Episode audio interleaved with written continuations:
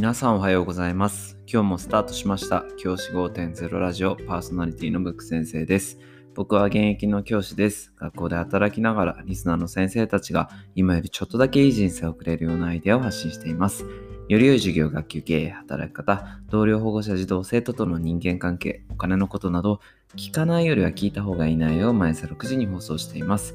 通勤の5から10分間聞き流すだけでも役立つ内容です。一人でも多くのリスナーの先生たちと一緒に良い教師人生を送ることが目的のラジオです。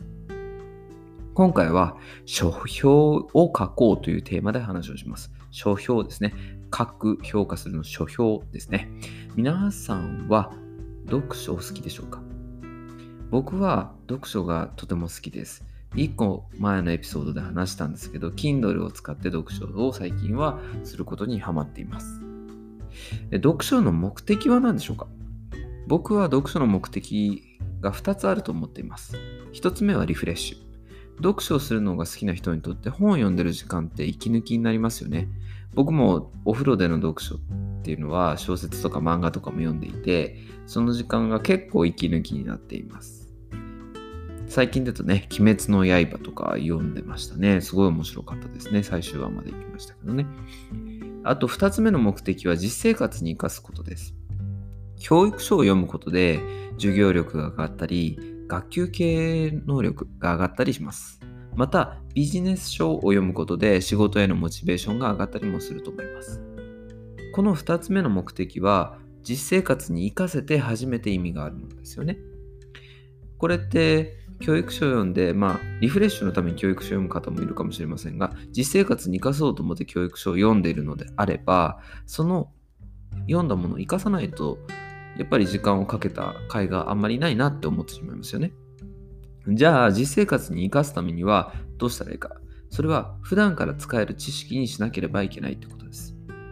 普段から使える知識にするのにおすすめの方法があります。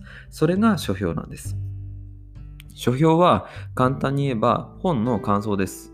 僕は書評を書くことで本の内容が頭に残るようになると思っています。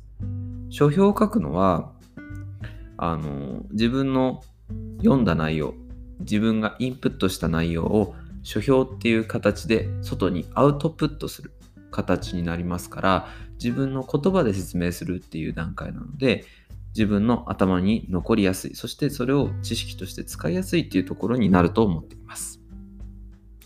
でここであのーきっと言われるのが書評って時間かかるじゃないかと。そんなものやる時間ないよ。本読んだら精一杯だよっていうご意見があるかもしれません。その場合なんですけど僕はですねあのそういう場合も僕も実際あります。よくあります。あの、書評かけかけ言って、そんなに書けてないっていうのが実際なんですけど、でもですね、あの、こういう風に書くと書けるよっていうのがあります。まず一つ目なんですけど、本で学んだ3つのポイントをピックアップするということです。